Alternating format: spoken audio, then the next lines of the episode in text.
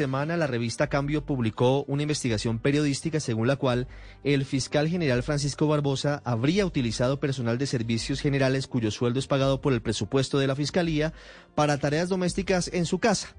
De acuerdo con la investigación en un documento oficial, aparentemente elaborado por uno de sus escoltas al servicio del fiscal Barbosa, se incluye en una lista de personal despacho fiscal, cafetería de seguridad 2022 a dos empleadas cuyos cargos son operaria y operaria de aseo y cafetería, y en la columna de ubicación se lee casa. De acuerdo con la revista Cambio, también se han presentado tensiones entre los escoltas, los conductores y las personas de servicios generales del servicio del fiscal general, incluso llegando al punto de que uno de los agentes de seguridad habría radicado una queja ante el despacho de la directora administrativa de la Fiscalía, Astrid Torcoroma, denunciando posibles irregularidades. La denuncia de la revista Cambio es delicada, por eso les corresponde a las autoridades competentes evaluar si hay lugar a alguna investigación para determinar la veracidad de los hechos, ante los cuales la Fiscalía muy rápidamente salió a desmentirlos categóricamente mediante un comunicado en el que aseguraron que la Fiscalía no ha contratado ni pagado con recursos públicos ningún bien o servicio para uso personal del señor fiscal general de la Nación o de su núcleo familiar,